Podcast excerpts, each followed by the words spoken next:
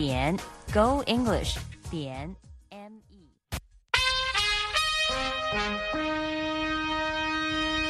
美国之音现在继续播送中文节目。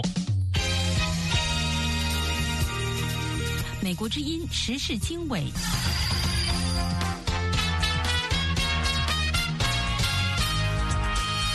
各位听众朋友，大家好，欢迎收听美国之音的时事经纬节目，我是宇宙，从美国首都华盛顿向您播音。欧中峰会，双方分歧难以协调，被穆迪下调评级，香港展望走向负面。中共在利用这个国安法呀和其他方式呢，在强力干预香港的事务，破坏香港那个法治的基础。北京力促 AI 集权成为拦路虎，让这个语言模型完全暴露在中共的眼皮子底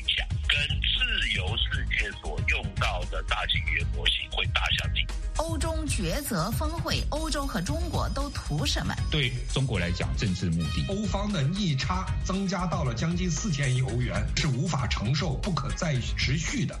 美国之音时事经纬，更多新闻内容，欢迎收听。美国之音时事经纬节目开始，我们先请志远来分享一组热点新闻。志远，好的，宇宙。第二十四次中国欧盟领导人会晤本周四十二月七号在北京举行，支持欧方坚持战略自主，同中方一道践行真正的多边主义。虽然中方在会后强调双方在一些根本性问题上达成共识，欧方在会后则坦言双方从贸易到人权到台湾等许多问题上依然分歧严重。二零二三年报复性复苏落空，中共最高权力机构中央政治局周五十二月八号开会讨论了中国当前的经济形势和明年的经济工作。会议认为，在二零二四年，中国需要。扩大内需，提升产业链供应链的韧性和安全，守住发生系统性风险的底线。台湾国防部八号表示，有一个疑似中国的气象气球在前一天越过了台湾海峡中线。台湾外交部长吴钊燮八号表示，中国正在以各种方式干预台湾大选，而且随着选举日期接近。会加大干预力度。啊，so they are doing all sorts of things。他说，他们在竭尽所能干预我们的选举。我们预计在临近选举日的时候，他们会有更多的干预行动。获拜登总统提名出任下一任副国务卿的坎贝尔周四出席国会参院外委会提名确认听证会时说：“China believes that we are in hurdling decline. It is critical that we prove otherwise.” 他说：“中国认为我们正在衰退，至关重要的是，我们要证明事实并非如此。”因深谙亚洲事务而被称作“亚洲沙皇”的坎贝尔提出，美国应该继续投资科技，团结盟友，并在俄乌战争问题上坚定对乌克兰的支持，遏制中国在亚太地区的野心。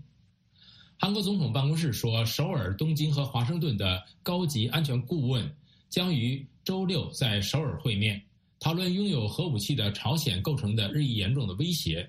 上个月，平壤成功的将一颗军事间谍卫星送入轨道，并声称其天空之眼已经提供了美国和韩国主要军事基地的图像。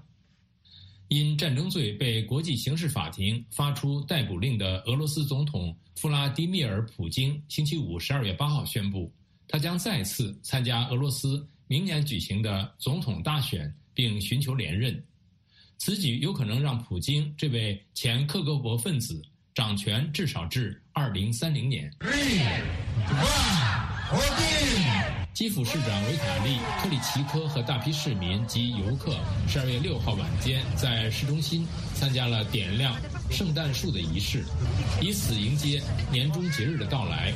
乌克兰的基督徒多数信仰东正教，他们传统上和俄罗斯一样。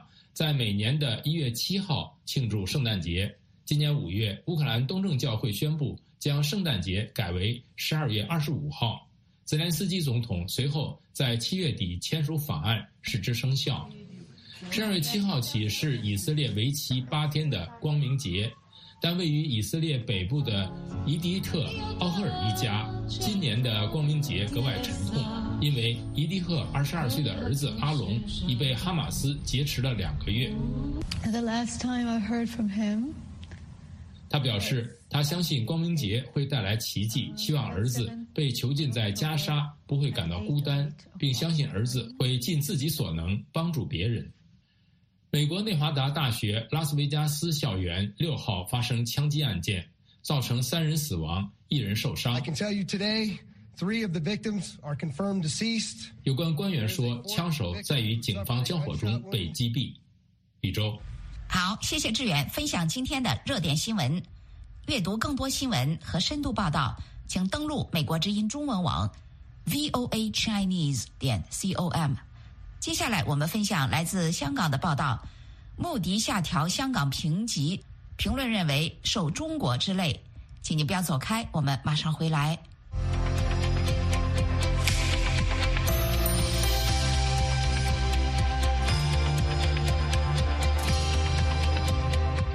美国之音时事经纬，穆迪把香港的评级展望从稳定调低到负面。观察认为。疫情之后，香港经济缺乏起色，加上政治、民生等各个层面都被北京钳制，这让外资纷纷却步。下面请陆洋分享美国之音驻香港特约记者高峰的报道。陆洋，好的，宇宙。高峰的报道说，继中国的评级展望被调低之后，相隔一天，评级机构穆迪十二月六号也把香港的评级展望从稳定调低到负面。以反映香港与中国在政治制度、经济以及金融方面的紧密联系。穆迪维持香港的长期基本评级为 AA 三，认为有关评级继续得到重要财政缓冲的支持，政府债务较低，财政储备依然可观，外汇储备庞大，为联系汇率制度带来了可信度和稳定性。长远而言，香港的评级仍将高于中国大陆一个级别。美国南卡罗来纳大学商学院教授谢田对美国之音表示：“穆迪调低香港评级展望，对外国投资者而言是极为负面的消息。”谢田说。那就是意味着，就是说，你的资金，你投入香港的股票市场也好，或者香港实业也好，或者购买这些债券也好呢，你这些都可能会面临这种政治上的风险。那对对对来说，实际上意味着这个更多的资金逃离香港，就像现在的资金都在纷纷逃离中国大陆一样。外资撤离会导致它引发的一系列的这些投资啊、就业啊，这个其他一系列的问题。十二月五号。穆迪把中国评级展望下调到负面，认为中国政府利用财政刺激措施支持地方政府及国有企业，可能对国家的经济构成下行风险。穆迪解释，在金融体系方面，香港的银行体系与中国大陆相关，并作为资金流入大陆及全球金融体系角色，所以即使香港有明显的信用优势，但是由于大陆与香港的关系密切。中国评级的下行风险也会转化成香港的风险。穆迪说，有迹象显示，香港的政治及司法自治减弱，尤其是2020年国安法实施及选举制度改变之后，预计。政治制度及经济决策自主权将进一步被逐步的侵蚀。学者谢田对穆迪的理据表示认同。他说：“中共在利用这个国安法呀和其他方式呢，在这个强力的干预香港的事务，在破坏香港的那个法治的基础。呃，香港的发展呢，向来是依托于内地的。当然，它有自己独立的关税体系，对吧？有自己的原来呢，实际上是也有独立的呃完整的一个法律法律制度。”但实际上，现在你你从这个金融业来说，他们很多已经撤离了，离开香港，转到新加坡去了。香港的金融业在萎缩，关键是中共的长臂管辖呀。香港复兴经济民生大联盟成员任伟豪接受美国之音专访的时候表示，穆迪下调香港的评级展望，这个消息势必影响企业对外融资。任伟豪说。外国嘅银行都会参考翻，外国的银行会参考香港银行的经济前景，以至于经济前景如何影响还款能力。往后企业对外融资会变得困难，融资的成本也会上升。对方看到你的还款能力还不如预期，会把利息率提高，从而提高资金的成本。有评论形容，香港正经历慢性金融危机，外资减少来香港买股票。而中国大陆资金也不见得支持港股，短期内看不到任何利好因素。香港财政司司长陈茂波十二月七号在沙特阿拉伯接受美国媒体访问时，认为香港经济已经走出低谷，出现强劲复苏。穆迪此举并不公道。宇宙，谢谢陆阳分享美国之音驻香港特约记者高峰的报道。穆迪下调香港评级，评论认为受中国之累。请你不要走开。接下来我们关注中国政府力促发展 AI，集权是阻力。我们马上回来。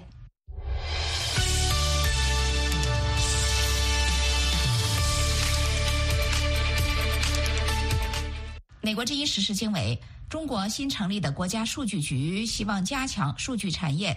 有分析人士表示，中国具有海量数据的优势，如果推动人工智能 AI 等科技的发展，将提高各行各业的效率和生产力，并且保持其在 AI 领域的全球竞争力。不过，他们也说，人才和高端芯片是中国发展 AI 的短板所在。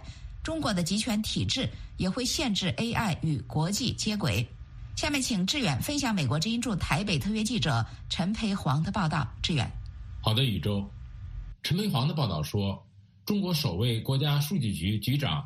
刘烈宏十一月二十五号在上海出席二零二三全球数商大会时表示，这个新成立的数据监管机构未来将发挥数据要素乘数作用，在智能制造、商贸流通、交通物流、金融服务、医疗健康等若干重点领域催生新产业、新业态和新应用等，以实现推动经济发展的乘数效应。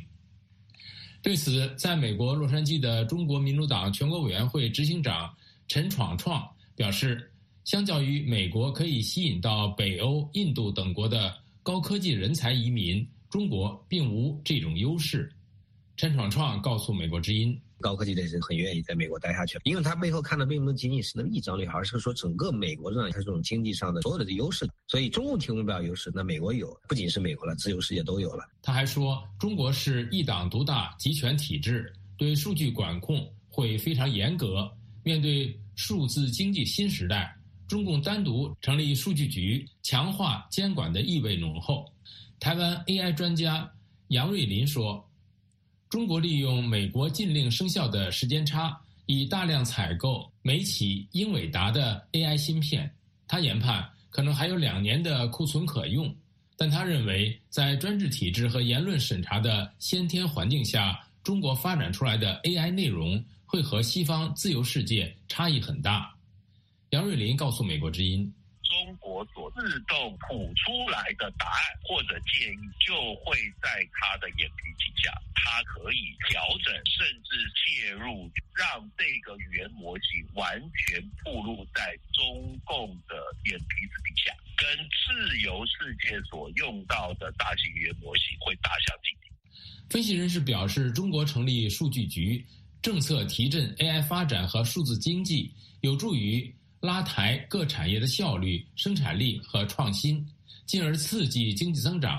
不过，发展力道恐受限于人才和高端芯片等短板。新加坡国立大学院长、讲座终身教授、技术与创新管理硕士学术主任黄光利在接受美国之音采访时表示：“数据局肩负提振中国数字经济的重大责任。”他说。它统筹所有资源整合的讯息吗？推动数字经济、数字社会规划建设等等方案。它也可以收集许多资料，分析一些新的数据，然后跨部门的统筹，把各项指标信息化，同时也促进一些智慧城市啊建设啊等等。我觉得在各个方面的话，衣食住行啊都会有许多影响。据国际数据公司 IDC 的二零二三年全球人工智能支出指南预测。中国 AI 投资规模可望于二零二七年达到三百八十一亿美元，全球占比约百分之九。宇宙，好，谢谢志远分享美国之音驻台北特约记者陈培煌的报道。中国政府力促发展 AI，集权是阻力。接下来，欧中抉择峰会，欧洲和中国都图什么？请您不要走开，我们马上回来。在变化的时代。世界似乎充满不确定性。我们所闻并不反映我们所见。我们寻求事实真相，当我们只被告知故事的局部时，我们失去了信任。在危机时刻，我们的梦想、希望和期盼明天更美好的祝愿，赖于新闻自由。在美国之音，我们为您带来的报道，是人们冒险去观阅的。我们把世界连接在一起，并伴以事实真相。在美国之音，我们向您展示完整故事。美国之音时事经纬第二十四次欧中峰会在北京举行。过去几年，欧中关系急转直下，双边互不信任。在这种背景之下，为什么中国方面还要强调加强中欧合作，而欧洲也欣然前往呢？双方都图什么？台湾成功大学政治系专任教授王洪仁告诉美国之音：“从欧洲的角度来讲，他当然是希望中方有所让步。冯德莱恩跟这个 m i c h e l 哈，还包括这高级外交事务代表 Barel 啊，这三个人啊，其实对中国的立场，其实这过去这几年发现到最后都是比较强硬的。”可是呢，他们背后代表是很多欧洲国家的利益，有一些不是这么强硬派的呢，还是希望说欧盟能够代表他们跟中国协商，甚至能够逼迫中国在很多所谓的一些市场机制的问题哈，政府补贴啊不公平竞争的这部分能够有所让步，这是欧洲这次领导人去哈所希望的，而且他有他有期待啊，他觉得中方会做让步哦。那中方图的是什么哈？目前中国经济的动能其实是相当的低的，其中一个原因哦，除了房地产啊这些问题啊，那个地方政府债务的这些问题之外呢，一个最重要的东西就是地缘政治的部分哦。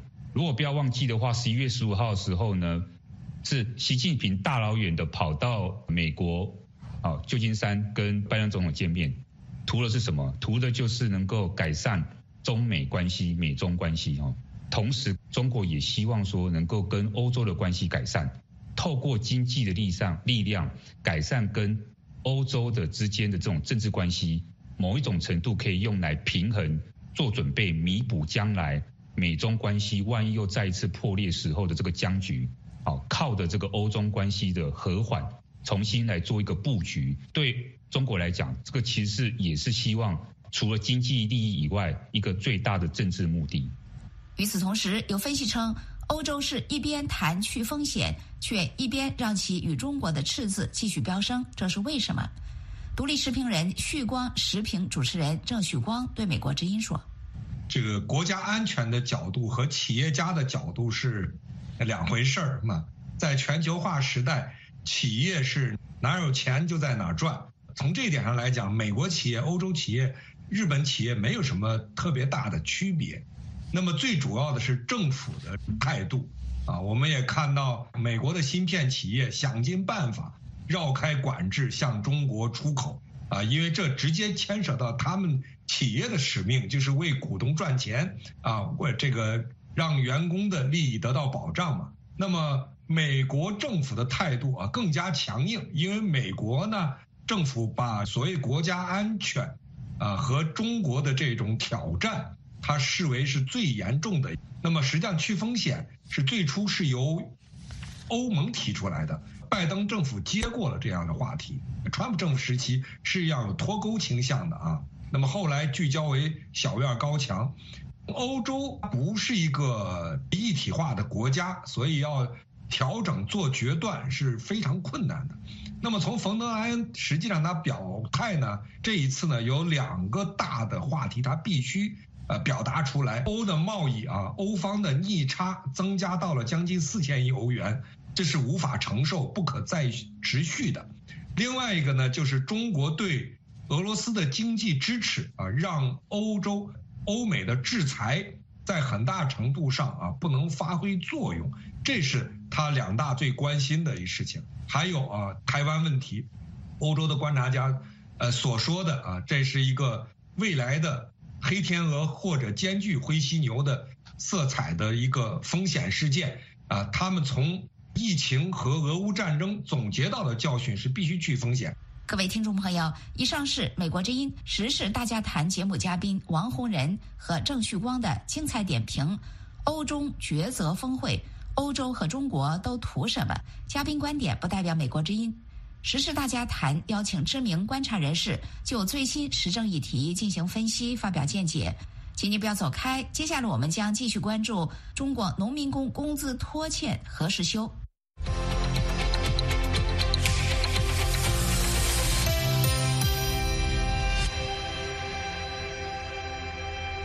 美国之音时事经纬：农民工工资被拖欠的问题，长期以来一直是中共当局。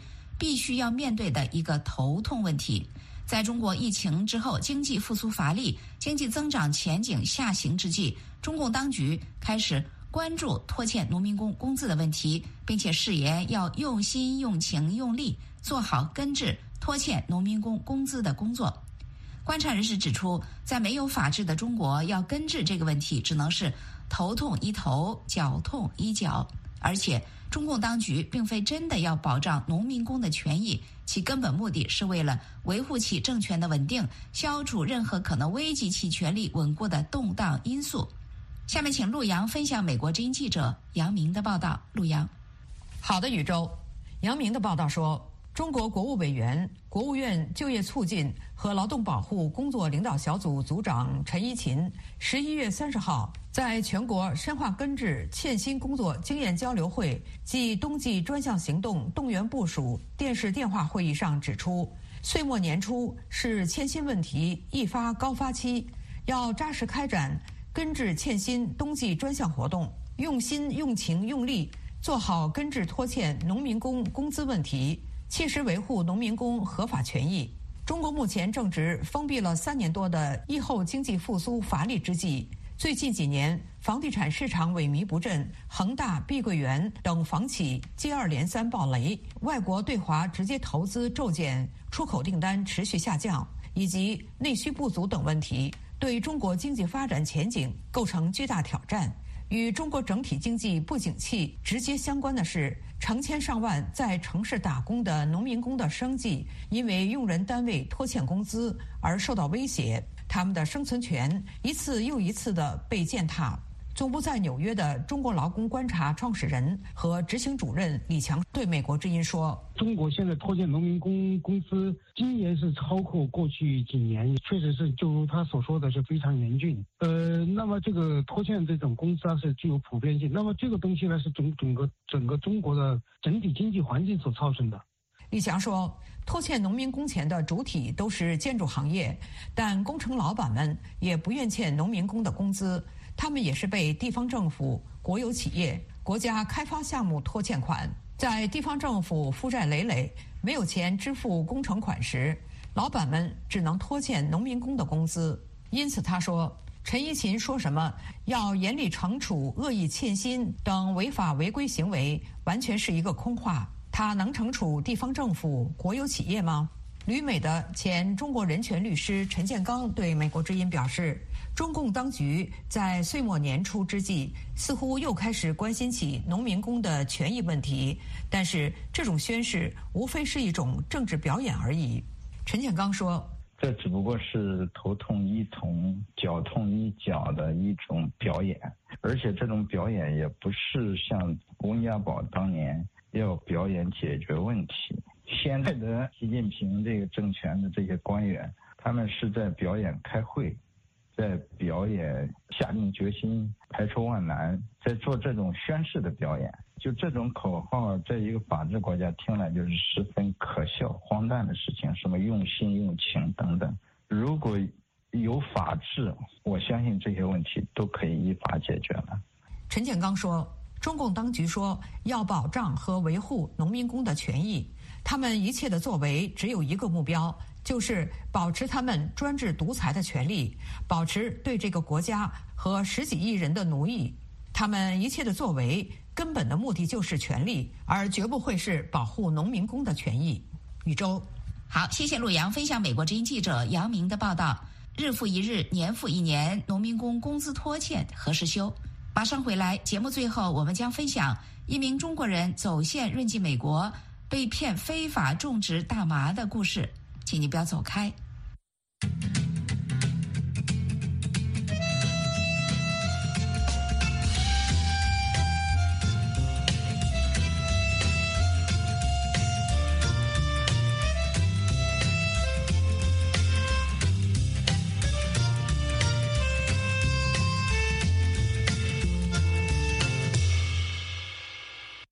之音时事经纬节目最后，美国《华尔街日报》日前刊文报道，一名中国人被骗到了小镇非法种植大麻。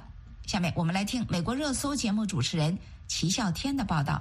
《华尔街日报》这篇报道的题目是“华人大麻种植点如何突然在美国小镇遍地开花”。报道说，最近几个月，华人的大麻种植活动引起了特别关注，尤其是来自保守派新闻网站的报道。缅因州卡梅尔一家养鸡场的高额电费单引起了警方的注意。一家在马赛诸塞州注册的建筑公司于2021年购买了这块5.5英亩的房产，但建筑设备没有搬进来，而是竖起了新的电线杆。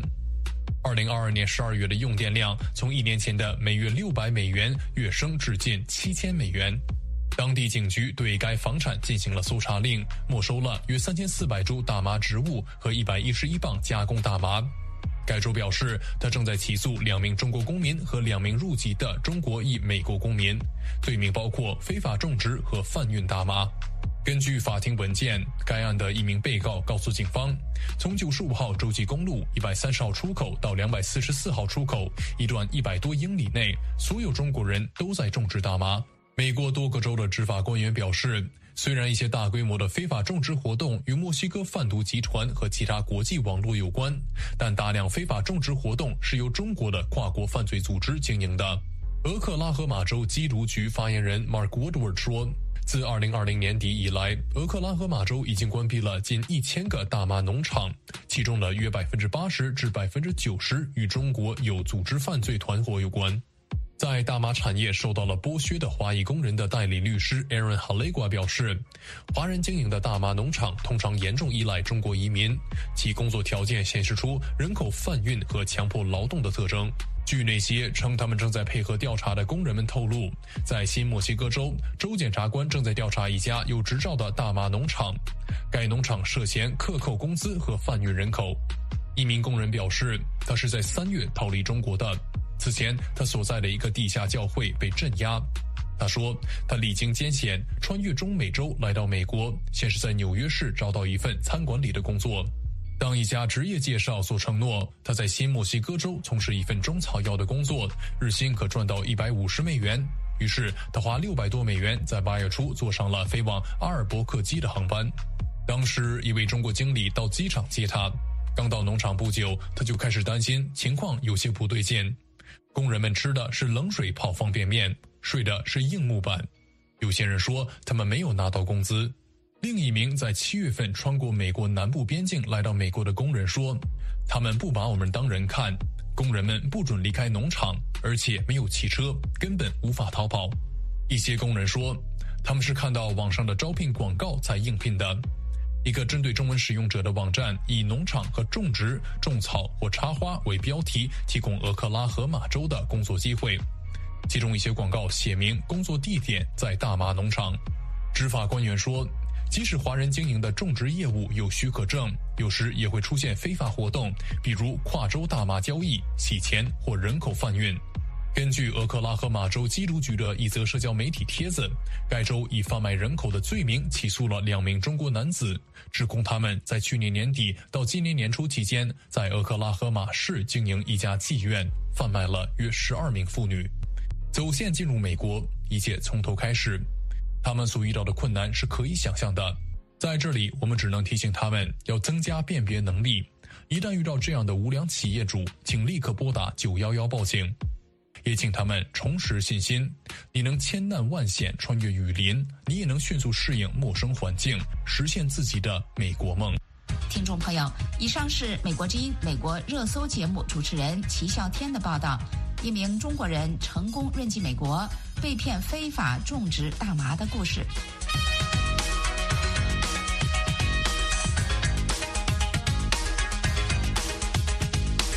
各位听众朋友，今天的时事经纬节目到这里就跟您说再会了。今天的编辑是志源，导播陆阳，我是宇宙，感谢各位收听，我们下次节目再会。